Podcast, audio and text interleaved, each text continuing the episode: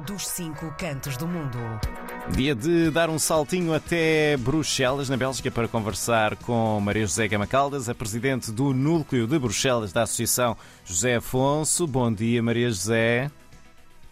Bom dia, João. Bom dia a todos. Maria José deixou-me muito curioso esta manhã quando, eh, na nossa troca de mensagens, disse que hoje ia eh, fazer uma crónica sobre, eh, ou, ou com este título de Ser e Parecer. Eu fiquei, será que há algum recado a alguém?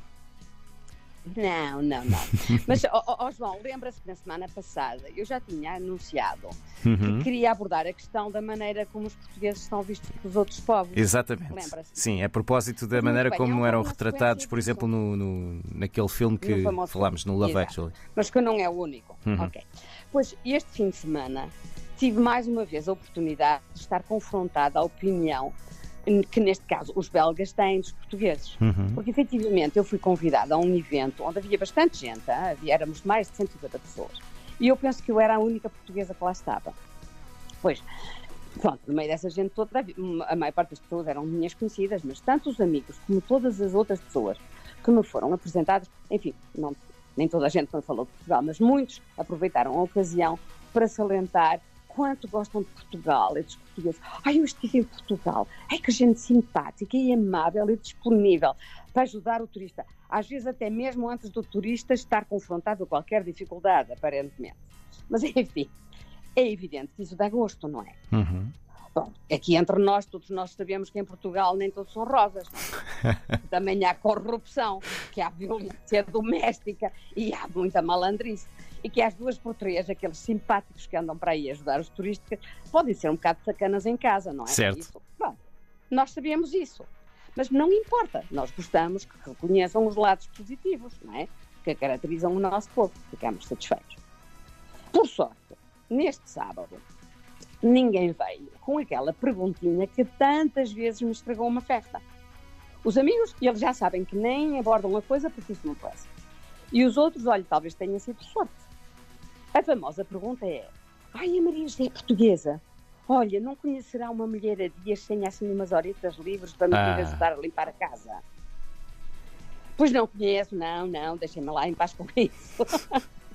Costuma ser a minha reação. Certo. Agora, que os nossos auditores não se equivoquem. Eu não tenho preconceito nenhum em relação com a provisão de mulher a dias. Sim. É tão honrosa como qualquer outra.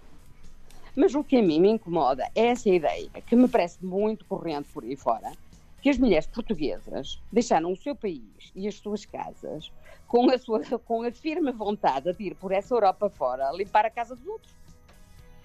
E então, pronto. E então, decidi de ver na net como são vistos habitualmente os portugueses. Pois muito bem, a imagem das mulheres peludas, das mulheres de mulher a dias e eventualmente roteiras. Os homens em trolhas desbarrigados que falam assim assim por todo são efetivamente as imagens mais correntes. Agora, valerá a pena preocupar-se com isso? Ah, os portugueses não são os únicos a ser objeto de clichês pouco agradáveis. Uhum. Assim, andei a ver quais são os clichês dos outros. Os holandeses seriam forretas, fazendo alta concorrência aos escoceses nesse ponto. Os franceses, com o boné e a baguete debaixo do braço, seriam arrogantes e mal-humorados. Certo.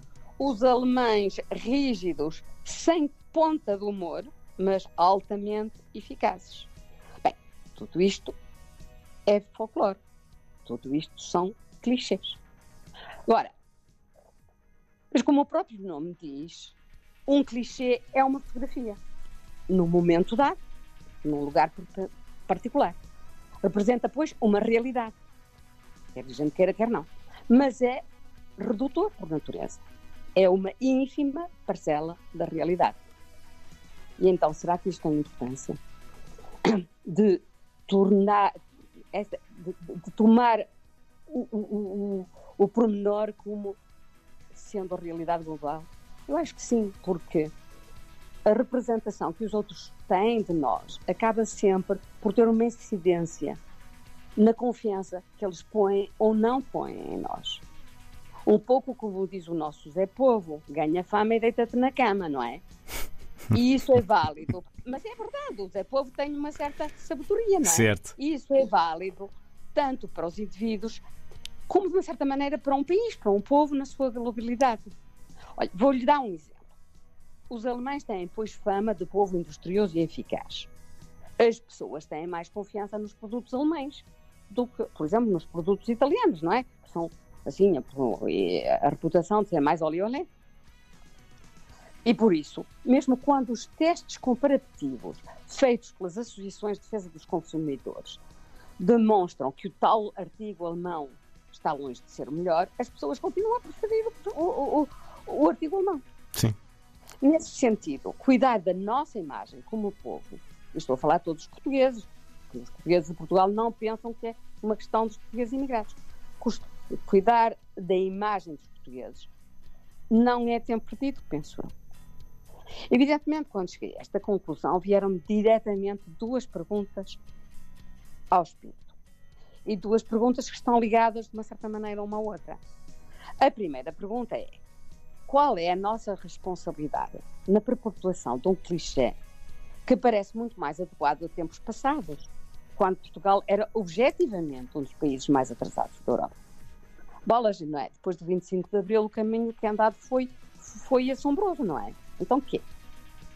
A outra pergunta é: em que medida é que o olhar dos outros tem uma influência sobre a maneira como nós nos avaliamos a nós próprios? E aí, ai, ai, ai, velha-me Nossa Senhora, comecei a entrar em perguntas sobre a identidade de português. Comecei a pensar na maneira como essa do Queiroz e o Fernando Pessoa falavam de português e já sabe que nem sempre foi positiva, não é? O S era bem mordaz. De... Exato. E, e os trabalhos do Lourenço e comecei nesse enredo e disse, ai calma Maria José, estás a entrar aí num assunto que é grave e que está totalmente fora da tua competência. O melhor é calar. E depois, sabe, no meio dessas coisas todas, lembrei-me simplesmente do meu pai e da minha mãe. O meu pai, que me diziam, como seguramente muitos pais diziam aos filhos, quem quer ser respeitado, respeita-se. Hum. E a outra coisa que me veio à cabeça é uma frase que é atribuída a, a, a José Saramago. E a leitora portuguesa aqui em Bruxelas mandou pintar essa frase no mural que decora a sala de leitura do Centro da Língua Portuguesa. A frase é a seguinte: Sabemos mais do que pensamos e podemos mais do que imaginamos. Pois muito bem, meus amigos. Eu estou convencida que temos aqui duas linhas de, de inspiração para avançar na vida, com a cabeça bem levantada e levar a cabo realizações que nos parecem importantes. E depois disso, sabem que é? Para o resto, os outros que pensem o que quiserem. Eu, eu, eu, acho que demora muito a, a, mudar uma ideia para o positivo, mas que é muito rápido mudá-la para o negativo. E é esse. Infelizmente. Mas é da natureza humana. É da natureza humana. Exato. Mas eu penso que Uh, pronto, nós não.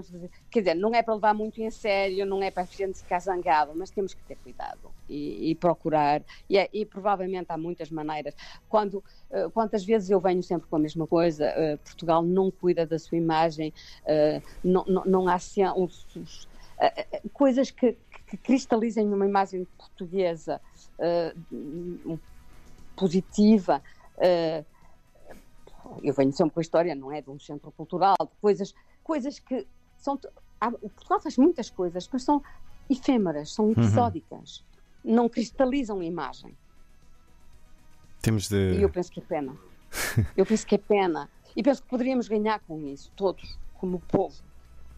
Como... E isso ajudaria provavelmente os nossos jovens a ter, sei lá, temos muitas qualidades, evidentemente. Eu, também não as podemos ter todas, não é? Também é preciso deixar alguma coisa para os outros, não é? temos de descobrir como é que isso se faz então. Vamos continuar a, a pensar sobre este okay. assunto ao longo das nossas conversas também.